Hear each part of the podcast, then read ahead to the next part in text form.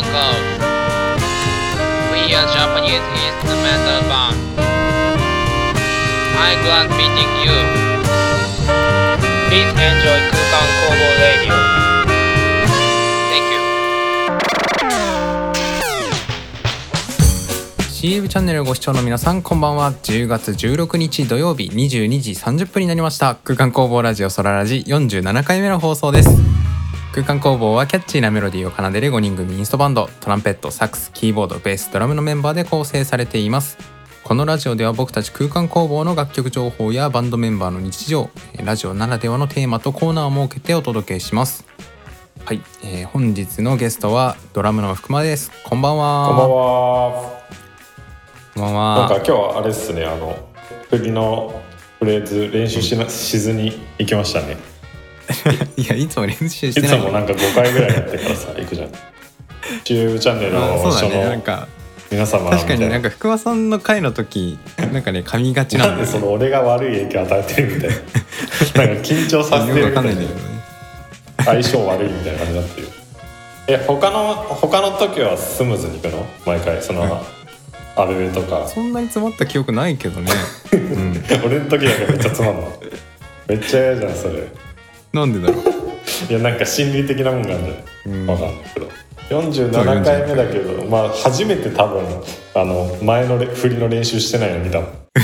マジマジ。そんな練習したかな？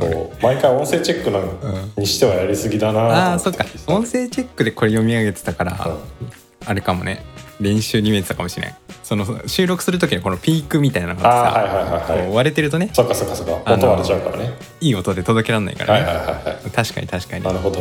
最近はなんかもうあーあーだけで済ませてるおからね。ープロプロっぽくなってきた。まあちょいちょいあったね。ろ週な録音環境も変わるからね。外で撮ったりとか。まあそれはあるのかもしれないけど、まあまそうね。あ47回目ですか。うん。まあさすがになりましたよ。ねもう47回もやったら。ということで熊さんはもうなんだ久しぶりの出演な気がするんですけど。でもさあの全体で撮ってたじゃん。だから俺単体ではどんぐらいなんだろう。まあでも久しぶりかもね。なんか結構毎回久しぶりな気がするわ、あの俺のターン回ってこない気がするあんまり誰が一番まあまあ多いの、一ヶ月。出演回数は。えー、でもみんな均等なんじゃない？体感値体感値アベベとかなんかさ結構稼いでるよね、前。にあのなんだっけ 曲作ってく系で稼いでるよね出演回数。ああそうだね、うん。確かに。あれはずるいよ、コーナーでね。うん、あれはずるい俺作曲作れないからアベベはね作ったじピアノという武器があるかゃん あー確かにピアノは強いからな。らうん。でも作曲はもうやんないですか？ややってますよ。まあ作曲の修行の一環としてまたねオルゴールをやってるんですけど。出た出たオルゴール。謎のオルゴールやあのなんかさここならかなんかで受注してるんでしょ仕事。あそうそう、うん。まああのね受注はもうやめてあもうやめたんだ。個人的にオルゴール作るっていうことにえしました、ー、オルゴールってさ、どうなの？そのなんか勉強のつもりでやってるってことでしょ？つまりは。そうそうそうそう。コード進行をさこう打ち込んでいくじゃん、うん、うんでそうするとうわこのコード進行めっちゃいいってなるわけ。あはいはいはあめっちゃ気持ちいいみたいな、うん。でこの気持ちいいがなぜなのかみたいなのを探索するというか。あそれは探索って感じなんだ。だってもうこれだからみたいな。そのパッとわかるもんじゃないんだ。もうめっちゃめっちゃ慣れてる人だったらもうこれがなってるから気持ちいいんだねみたいになるね。なると思うんだけど、はいはいはいはい、うん。まだ駆け出し作曲家の駆け出しのその素人耳からするとはいはいはい。ななんで気持ちいいんだみたいな。ああなるほどね、確かにそれめっちゃ勉強になるかもね。その逆算ってなんかね、理論勉強してこうっていうよりこれがいいからなんでだろうみたいなね。そうそうそうオルゴールじゃあね、ラジオでも聞かせてくださいよまた。あいいんですか？じゃあちょっと流しちゃおうかな後で。あの 間を埋めるために。間を間を埋めるためにって言っちゃダメでしょ。最近ねその間を埋めるみたいなのがちょいちょい散見されますけど。大丈夫ですか？だそうそうだよね、ううん。あのトークが間を持たなくなってきた、そうトークのね間が持たなくなっちゃうからさ。まあでも篠原さん毎回話してるからね各週で。うん。すごい話だわ。普段一番喋んねえのに。そうなんかね話のネタがこう尽き尽きるんだよね。ああそっか5人で回しても。まあね毎毎各週何かし何かしらやんなきゃいけないもんね篠原さんとはいそう。学習でさ人生豊かにするい話をさやどんだけ豊かになんで言ったんでしょうそうそうそうそう。なんかやばいもうもうネタがないみたいになってきて ねその YouTuber みたいなのないしぶしぶこはいはう曲を流すっていうね。いしぶしぶって言わない方がいい。しぶしぶ曲流すってやばいな。そうだからななんかうん。やっぱラジオならではのコーナーみたいなのやっぱ必要なのね。そうだよ。だから質問回答相談コーナーとかね。あ出た。前回出たね。前回。からそう。あれ質問回答はそっか今回は来てないですか？はい。来てます。1回目で途切れた。前のもあれちょっと結構前に来てて気づかなかったみたいな感じだもんね。質問そうだかららねあの確認するフローをね自分の中で入れ入れてますよ。ああなるほどね。だからちょっと具体的にこう質問をちょっと募ってみようよ。だから。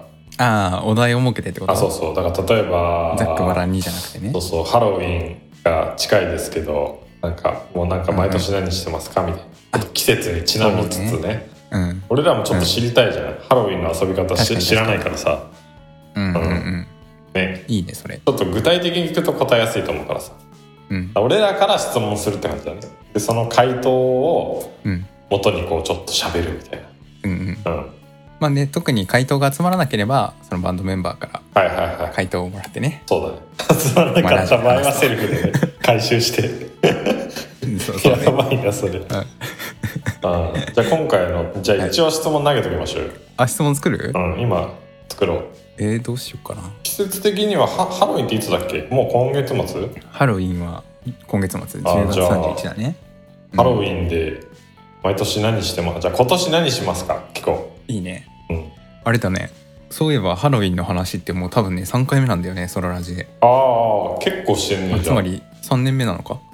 あそういうこと？3年目に入るってことだよね。ラジオ3年もやったの？もうあそっか、うん。でもそっか。月2回だから1年で24すごい。回うん。で47回だからまあそっか。始める時期によってはもう入ってるって感じだね、ギリギリ。そうそうそう。そうなんだ。あら。1回目は稲見にうん。渋谷のハロウィンの様子話してもらって、で2回目はあのぶキーボードの阿部とハロウィンの曲作ってみたっつっおて。おすごいね 作曲作曲して。何かとハロウィンちなんちなんでるわけですね。ちなんでるね。ああ、うん。なるほど。じゃあ今回はじゃあ視聴者視聴者募集で、うん。ね。ハロウィンでやることってやっぱさハロウィン自体盛り上がってきてるけどさなんか実際に何、うん。クリスマスみたいにさケンタッキー食うとかさいうのあんまないじゃん。その動詞というか、ね、これするみたいな。ちょっとぜひねこれはねアイディアを募りたいですね。そうですね、うん。じゃあハロウィンでいつもしていることうん、今年やろうと思ってることとかそれか。今年やろうと思っていること。うん。これをね視聴者さんからお。募集したいと思います。で来なかった場合はセルフで回収と。バンドで。セリフで。はい。えとりあえず今回自分たちの分話しちゃう？なんか。なるほどね。でもねハロウィンないんだよね。だからそう困ってるね。どっちかというと俺は。別にやりやろうと思ってやってるわけじゃないんだけど、うん。まあできれば楽しみたいじゃないですか、こう季節のイベントってやつそうねそうね。でもこうやったことない。コロナ来る前はなんかその会社だい行ってた時はなんかそのねイベントなんだ会社の飲み会のこう締めで仮装をするみたいな。なんかねああるんですよ。地味ハロウィンみたいなのがあったんですよ、そうなんだ。うん。うんうん。でなんかその地味な仮装をするみたいな。派手なこうモノマネというか地味なあ地味地味仮想ね。そうそうそうそうそう。そうなんかああなんかよく言われれば確かにうんいるいるそういう人みたいなやつとか、そうそうマイナーなこそううねモノマネでちょっと笑いを取るみたいな。そう。なんかツイッターで地味ハロウィン流行っててうんうんうん。あ画像見たことあるけど。ツイッター受けするよね。うん。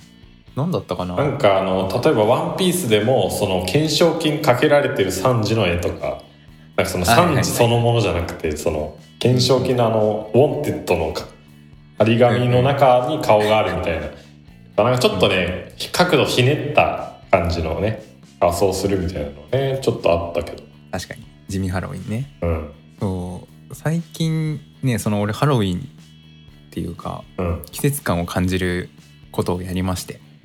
おマジっすか？っていうかあの珍しい。先週キャンプ行ったじゃん。俺ら含むはいはいはいはい。でさあの時にかぼちゃ買ったでしょ。ああかぼちゃあったあってかぼちゃ入れて食べかたいみたいなね。俺が勝手にスーパーのカゴ入れて何もしなかったやつね。あの見切り品かぼちゃ。そう40そう円そうそうそう。半分ね。めっちゃ安くて。うんそう。まああれ結局さあのキャンプで食べなかったけ使わなかど、ったね。そうだね。そう。家持って帰って。はあのかぼちゃのカルボナーラ？かぼちゃのパスタ作ったんですよ。いかぼちゃクリームみたいなこそうかぼちゃクリームパスタみたいなの作ってね。とええさすがに初めて聞いたわそのうんいや俺もねかぼちゃでパスタいけんのかと思ったけど。うん結構うまかったんだよねねこれがね。あそうなんだ。そまあ、そっかクリームパスタのちょっと味がなんかねかぼちゃ版。え合うの？そのパスタの麺と。うんなんかねあそんなに甘くないしなんかね、うんバターとかこう入れて混ぜるんだけど。あなるほどね。カルボナーラにちょっと甘さが入ったような、おおスイートパスタとは言わないけど、ー、うんでもうまいんだよね。えー、マジか。あんま、うん。でもマジ初耳かもな。やってる人いんのかね、クックパッドとかにあんのかなさすがに。いやそれがね YouTube でそのいつも紹介してるあの料理研究家のリュウジさんのレシピでかぼちゃのパスタがあってえー、そうそうそう。ああったんだ。そう。でそれでねそのレシピで作ったらもうめちゃめちゃうまくて。でえー、ちょっと食いたくなってきた。でこの間スーパーで買い物しした時にもう一回食べたいなと思ってまたかぼちゃを買って、すごい。消費するだけだったの。リピート。だけのかぼちゃが。することにね。一軍に昇格したパスタのためのかぼちゃやと。うん。えー、すごいな。いやこれねすごいね革命だったかぼちゃの。でも店で食えないよね。ない、うん。あないよねかぼちゃのパスタって選択肢。パスタ屋でも見たことない。ね店で食べるレベルの味が家で食べる。本当ですか？本当ですか？それは。ちょっとなんかね自分で作った思い出加味してない それ。いやいやいやそんなことない。本当にうまくて。いや、ああ。うん、これね店出せんじゃないかって思っちゃったね。おうん。お、篠原パスタ店出せえな。なんかそう。いいんじゃないですか？ね結構ね店出せるシリーズがあって自分の中で、まあ、料理のあのあストックがね。うん、うん。やったらいいんじゃない？期間限定。いやでも店まあ結局そのレシピって全部ねリュウジさんのレシピなんだよね。ダメじゃん。もうちょっと著作権とかないんですよ。オリジナルではないじゃん。そう。オリジナルではないんだけど。作ったリュウジさんのレシピやんそれ。そうそうそうそうそう。いや、もう本当にうまいからね。おおーそんな言うなら実ねちょっと。試していただきたい。本当に。おじゃあ今ならそれを。空ラジ見たで 篠原がお届けしますか？無料で俺の宅配サービスみたいな？うん。空ラジ見たってくれたら 篠原さんが直送する。いやバイクで。高くつきますねこれは。いやでも食いたいな。ちょっと今度のキャンプの時作りましょうよじゃあ。そうだね。うん。かぼちゃのパスタよかったね。うん。えー、ちょっとマジでそれはね、食ったことないから気になるな、うん。まあ、うん。ハロウィンといえばかぼちゃってことでいやだいぶ濃い話出たよもう。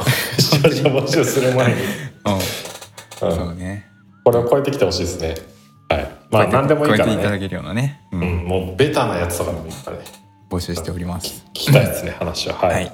ということで、ペイングの質問箱、えーいつでも受け付けておりますので、えーご投稿お待ちしております。番組のコーナーの前に、篠原がアレンジしたオルゴール楽曲をお届け。私、篠原はですね、趣味でオルゴールの、えーアレンジをしているわけなんですけれども、これを YouTube に投稿しております。えーその中から、えー最新の一曲をお届けします、え今回のオルゴールアレンジなんですけれどもアニメのエンディングで使用された楽曲をアレンジしました、え曲名は、えダイヤモンドクレパスですどうぞ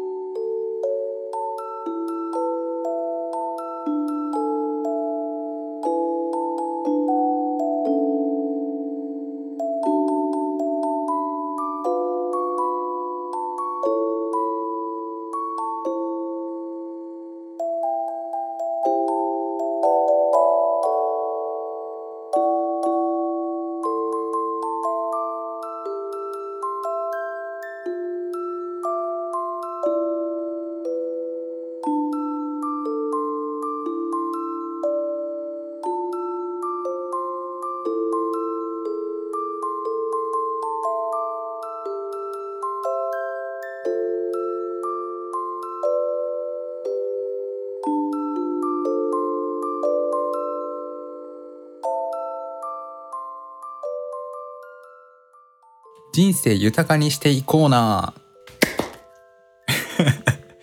静かな静かな拍手うん。はい、えーこのコーナーでは、えー空間工房のメンバーが日々、えー人生を豊かにするために行っているライフハックを紹介していくコーナーです。うん、はいいつものやつですね。鉄板となりましたけど。はい。はい。じゃあ早速なんですけど、じゃあドラムの福間さんから人はい生豊かにしていくチップスを紹介いただきチましょう。ップスね。えーっとですね。まあなんかいくつかもうね、たまりにたまってるんですけど、お、この間はですね、初めて、あの、眉毛カットのためだけにですね、あの、美容院という、行きましたっていう。そうね、眉カット専門店みたいなやつなんだよ、そこが。あへえ。で、なんか、その、まあ、2800円ぐらいかな。まあまあするんだけど、眉カットだけのしては。うんうん。で、そこでちょっと、なんか眉毛をさ、気にしたことなくて、あんまり人生で。うんうんでも結構、なんか眉毛って印象変わるらしいんですよ、噂によると。うんだからここ、まあだからそこで一旦カットしてもらって、ちょっと自分の眉毛っての方針だけ決めて今後セルフでやろうって思ったのね。なるほど。で、その店の名前が、あの、イケメン製作所っていう、めちゃめちゃこうちょっと痛々しい、痛々しいって言って怒られるわ。なんかそのいいね、うんそこに通うってかね、行くのめっちゃそうためらったんだけど、まあ、イケメン製作所っていうね。えとこにそれってチェーンなの？あ、なんかね、いくつかあったよいくつかあった。最近話題になってるっぽくて、まあ、なんかその眉カット以外にも、そのスーツをクリーニングしてくれたりとか、カットしてくれたりとか、なんかいろいろこう、なんだろうな、どっちもビジネスマン向けのものとかもあったりして、うんうん。うん、まああるんだけど、まあその眉カットしに行ってきましたと。で、なんかその、まあ実際、まあもう実際は本当にこう床屋というか美容院行くみたいな感じでさ、ああいう椅子座って、どんな感じにしますかみたいな感じで、結構ま、なんか論理的にね、眉の形を説明してくれるんだよ。えー。なんか男らしいワイルドなイメージを出したいんだったらこれですよ、まあ、この角度がついてでこんぐらいの太さで長さでみたいな。うんうん。逆にこうちょっと中性的ななんか小池徹平じゃないけどそのちょっと可愛らしい感じが出したいんだったらこうですよみたいな感じでー結構ね決定権を委ねてくるんだよこっちに。なんか向こうの立ちスタンスとしてはもう眉毛は別にどなんだろうなあなたが決めたい方向に合わせてやるので自分の意思を持ってこいみたいななんか俺いつも結構髪切る時とかもお任せスタイルというかさあ似合うやつでお願いしますみたいな感じだったら結構似合うやつでお願いしますみたいな感じで言ったら結構もう答え決めろみたいな感じであうん。そうそうそうなんだ。えーまあでちょっと中性的なねあのうん。20代女性が選ぶあのパートナーにしたい男性ランキングトップ10の平均的な眉みたいなのにしたんだけど俺 そういう何カタログがあるってこと？いやもうめっちゃあるめっちゃあるそうそうそうそうそう、えその中性的な中でもちょっとなんか男性寄りにするのかとかなんかこういう星野源さんに風にしてないこうみたいなとかいろいろあって、ね。結構ね面白いんですけど。あそうなんだ。のそうそうそうそう。まあで眉カットじゃ10分ぐらいで終わるのかな。うんうんうん。印みたいなのこうつけて、そうそううんこんな感じで剃ってくる。いやでもね結構変わりますよ。へそう。ちょっとねこれが YouTube だってたら前後写真のお伝えぐらいなんですけどあそうだ。眉毛の写真送られてきたと思って。そうだって。急急にあの空間グループに眉毛の前後写真だけ送るって。そしたらなんか俺の表情もキリッとしてたよね。あの眉毛剃った後。確かに。なんですけどいやめっちゃ変わるんですよね。確かに印象だいぶ変わるよね眉毛。そうそう。でもまあね空間も最近ちょっといろいろ見た目をこう変えようってなってるじゃないですか。うんうんあのね言っていいかわかんないけどその服装とかあの、うん。ライブ衣装とかもねちょっとアップデートしたじゃないですか、うんうん。初出しかもしれないですけど。うん。そうそう。だからちょっとフロントのね特に篠原さんやった方がいいんじゃないですか、眉カット。眉カット？いや俺実は毎回美容院で眉カットオプションつけたりとかまあつけなかったりとかしてて。あああるよねオプション。そうへそう。で俺昔から結構眉カットオプションつける方にああつける側の人間？だけど眉カットオプションつける側の人間？そうそう。でもでもね最近は眉カットオプションつけずにもう自分であのなんか気になった眉毛のなんかうん。形整えたりとかは自分でやってんだよね。マイナーチェンジしてんの？大体さこう眉カット一回してもらったらさこう形残るじゃん。だからもううん。あとは余計なはいそうだねそこからはみ出た生えてきたやつそうそうそう。ちょいちょいと。剃ったりとか、まあ、薄くしたりとか、うんうんまあたまに失敗するんだけどね。あのかけちゃったりとかするんだけど。あそうなんだ。やりすぎちゃって、うん、そうそうそうそう。自分はさほらなんか前髪が結構長いからあんま眉毛出ないしな。まあいっかみたいな。だからね結構眉毛に対しては無あーでも無ちょい見えるじゃん。とはいえ。そうねちょい見えはするね。ああはいはい。いやでもやっぱりさ篠原さんただでさえさそのねライブの時はそうそうですね。仏頂面だからさ。ニヤニヤしてました。かっこ仏頂面の人間なかったのやっぱりね眉カットも。見える時見えるじゃなくてさらっとさ。まあね見えちゃうライブライブ中によく前髪かき上げるじゃん。かき上げはしない。かき上げこううんそうかな。どうだろう。なかき上げる。高い音吹く前にかき上げる癖あるじゃん。まあそうね。前、まあ、眉毛もそうだけどなんか髪型もねなんかやった方がいいんじゃねえかなって思いやってっけどそそれはね実際あると思うよ。髪が、うんいや俺もそのね髪とか全然言えないからさ適当だから、やっぱ大事だよね。そうね。でもなんかさ空間ってほぼもうさそこら辺髪何もいじらない。稲見以外いじらないよね。そうだね。いじらないね。まあ篠原さん金髪にしたこととかあったけどさ過去。うんうん。まあそそののやんちゃわやんちゃしてた時代ね。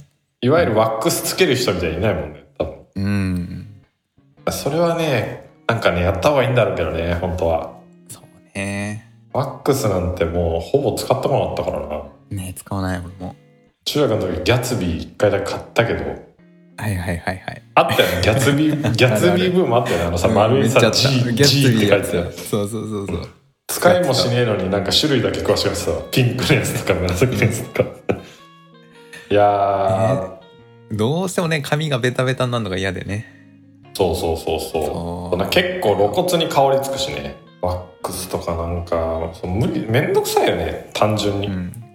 そう。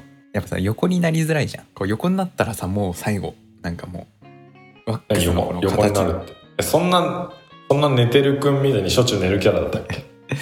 なんかハム太郎でいう寝てるくんみたいにそんな しょっちゅう寝るキャラだっけ？どうかな。でもでもさ寝っ転がってテレビ見たいし。ああうんなんかまあだからライブの前にだからそうだよね。頑張ってやればいいね。そうね。その日だけ、うん。その日だけ。確かに確かに。うん。ちょっと稲見さんに習うか。そうだね。どうなんだろうな。で篠原さんはまあなんかあれだな。あの髪をめっちゃ伸ばして後ろで巻くあのさ侍系の人いるじゃん、うん、侍スタイル？あれやってほしいわ。長い髪後ろに巻くの似合うんじゃない？なあマジで。顔濃いじゃん篠原さん。あれへー。多分顔濃くないとさあのエレン・イェーガー、後半のエレン・イェーガーみたいな感じ。なるほどね。エレン・イエーガーね。そう「進撃の巨人の」あの感じにしてほしいわ。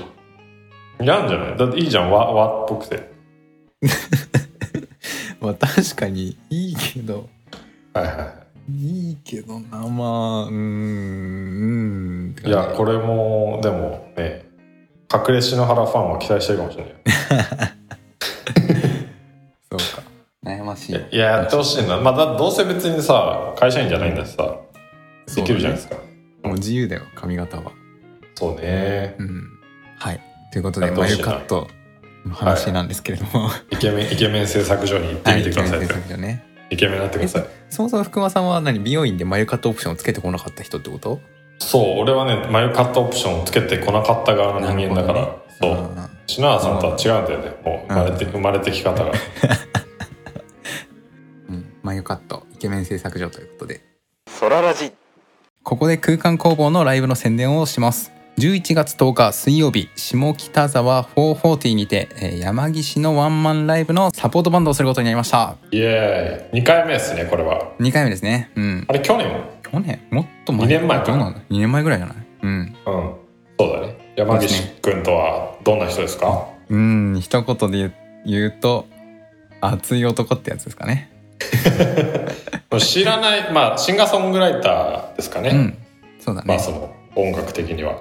前回は山岸のワンマンライブだったのかな。でもなんかあれだよね。フォーハーフのっていうね。山岸が組んでるユニットのうん。サポートだったのかな、そうだね、まあ、サポートやりつつ山岸ソロの、えー楽曲のサポートもやってはいはいはいはい。めちゃめちゃ良かったですね。ライブ映像見直したんですけど、いろんな曲のジャンルができてよかったなと思って。なんか楽しかったね。ララテンというかラテン調はいはのやつができたりとかね、そうだね、うん、割ともう原曲割と崩壊というか なんか原曲にあんま忠実にしないでね俺ら勝手にアレンジしてやっちゃってたからね、うん。割と、うん、今年もだから割とどうなるんだろうね。いろいろアレンジして面白くしていくと思うんで、うん、あの、ま山岸下くんの、まあ、新曲を、まあ、僕らがアレンジしてまたライブをするということで、そうだね。楽しみですね、楽しみですね。はい。えー11月10日水曜日下北沢440です。もう一つ、えーライブの情報があります、えー11月14日日曜日。えー玉美の森展覧会というイベントで空間工房がライブをします。まあ、これはどっちかというとあれだよね。まあ外外でやってうん。結構か簡易セットというかちょっとライトなアコースティックなノリでやる感じだよね、うん。ライブとしては。そうだね。うん。森もは相当久しぶりじゃない？そうだね。何年もう何年ぶりだ10 15年15年何歳？でもリアル4年ぶりぐらいか。3年4うん、4 3年か4年ぶりぐらい。年ぶりぐらいだね。うん。うん。まあね森の中で屋外ライブっていういいステージだよね。うん。2回目かもう2回目だね。うん。そうか。割とそっか。結構昔だねじゃあ。うん。2018年の5 6月とかだった気がするわ。確か。俺なんか社会人になってすぐみたいなイメージだった。ね うん。そういう記憶あるのね。なるほど。そういう記憶ある。でもなんかあの他にもねマルシェじゃないけどこう出店してたりとかで雰囲気はいいよね、そうすごい、場所は麻生区市民健康の森という場所で、うん、えー開催予定です、まあ、詳細の時間は追って連絡をします。はい。ということで、えー空間工房のライブ11月は2本います。うん。どっちも楽しみですね。ということで、えーライブ情報コーナーでした。空間工房ラジオソララジ。そろそろ終了のお時間がやってまいりました。今回はドラムの福間さんをお迎えして、まあ、人生豊かにしていこうなでね、えー、眉カットの話と。あとハロウィンのね。あハロウィンね。ハロウィンで、えー今年やりたいこと、まあ、いつもやっていること、えーこちらをペイングの質問箱で募集しておりますのでご投稿お待ちしております。次回は10月30日土曜日更新予定です。今回もご視聴いただきありがとうございました。ではまた次回。またね。またね